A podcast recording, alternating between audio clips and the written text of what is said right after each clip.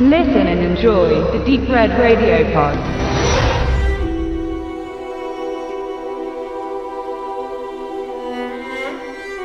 Gods of Egypt. So lautet nicht der Titel der neuesten historisch adäquat aufbereiteten Guido Knopp Geschichtsdoku, sondern es handelt sich dabei um den jüngsten Film von The Crow Regisseur Alex Proyas. Dieser hatte es nach seinem Überraschungshit mit der Krähe vergleichsweise ruhig angehen lassen und mit Dark City, Garage Days, iRobot und Knowing nur wenige Spielfilme unterschiedlichster Qualität nachgelegt. Nun ist er zurück mit Gods of Egypt und auch hier spielt die Qualität eine besondere Rolle und will so dann näher beleuchtet werden. Aber zunächst zur besseren Einordnung eine kurze Inhaltsangabe. Gods of Egypt nimmt uns mit in das Geburtsland des Regisseurs. Ihr werdet es erraten, richtig, Ägypten. Dort lebten einmal Menschen und die um einiges größeren und goldblutenden Götter Seite an Seite. Und Überraschung, das alles ganz friedlich. Diese sich für beide Spezies positiv auswirkende Koexistenz geht auf das Konto von Osiris. Der ist gutherziger Gott des Lebens und der Natur sowie amtsmüder Herrscher von Ägypten, bereit das Zepter an seinen Sohn weiterzureichen. Der wiederum, mit Namen Horus, ist Gott des Himmels und eigentlich viel zu sehr Lebemann, um sich einer so weitreichenden Verantwortung zu stellen. Er tut es trotzdem und es kommt zu einer prächtigen Krönungszeremonie, zu der auch ein unerwarteter Gast auftaucht. Denn auch Set möchte seinen Neffen Horus die Ehrerbietung machen und ist als Gott der Wüste aus selbiger angereist. Jedoch sprengt er die Feier, von jahrhundertelangem Neid getrieben, wird zum Brudermörder, beraubt dem Neffen seiner Fähigkeiten inklusive seiner Augen, verbannt ihn und nimmt ihm seine zukünftige Frau Hathor, die Göttin der Liebe. Genau wie natürlich ganz Ägypten samt Königskrone und stürzt das Reich in ein düsteres Zeitalter, in dem die Untertanen unterjocht werden. Ein Sterblicher mit Namen Beck ist es, der versucht, diesen Zustand zu ändern. Denn er will die zum Tode gekommene Frau seines Herzens noch nicht ins Reich der Toten wandeln sehen und sieht im Verbannten Horus seine einzige Chance.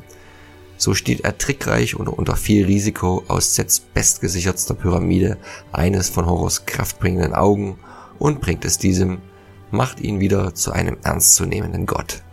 Doch dies ist erst der Beginn eines langen und beschwerlichen Weges für ein ungleiches Duo. Und dieser Weg wird knallbunt und quietschvergnügt, humorvoll, einfallsreich, aber gleichzeitig auch verdammt cheesy und nicht wirklich ernst nehmbar.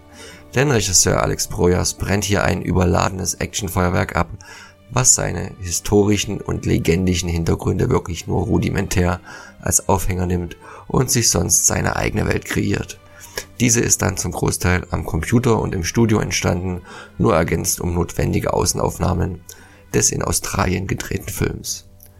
Was die CGI-Effekte angeht, sind diese kaum und wenn dann nur selten State of the Art und haben häufig eher Computerspielcharakter oder scheinen in einer mittelprächtig animierten Serie aller Prime Evil entsprungen. Natürlich erreicht der Film nie so schlechtes Animationsniveau von Trashperlen wie Sharktopus, bei einem Budget von 140 Millionen Dollar wäre das dann aber auch eine Katastrophe gewesen. Trotzdem wirkt zum Beispiel ein Kampf Mann gegen Mann, oder besser gesagt Gott gegen Gott, zwischen Horus und Set in ihren göttlichen und gerüsteten Gestalten aufgrund der fehlenden Plastizität der Computereffekte wenig durchschlagend und lange nicht so brachial wie erhofft. Da hilft auch wie so oft der überflüssige 3D-Effekt nicht. Die Qualitäten des Films liegen dann tatsächlich und überraschenderweise in seiner mit Ideen gespickten Geschichte und dem suffisant witzigen Spiel seiner Darsteller. Denn hier geben Gerard 300 Butler als Set und Nikolai Game of Thrones Costa Waldau als Horus sowie Brandon The Giver Thwaites als Beck sich nicht nur ordentlich Backenfutter, sondern auch tüchtig spritzige Onliner. Allgemein ist das bunte Treiben sehr humoristisch angelegt so ernst das Anliegen aller auch ist.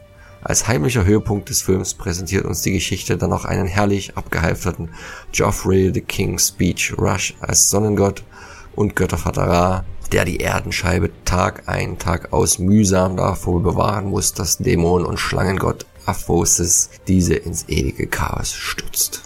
Kurzum, Gods of Egypt ist sehr gut genießbarer und unterhaltsamer Trash auf höchstem Niveau, der nach ersten Prognosen wohl ein ordentlicher Flop werden dürfte, sofern er später nicht auf dem Heimkinomarkt die Kohlen aus dem Feuer holt. Ein Kinobesuch ist trotzdem nicht verkehrt, solange man nicht mit den falschen Erwartungen den Lichtspielsaal betritt. Denn gefühlt gibt es hier mehr eine Mischung aus Power Rangers, Transformers und die Mumie zu bewundern, als einen monumentalen Meilenstein wie Cleopatra, die Zehn Gebote oder Coades.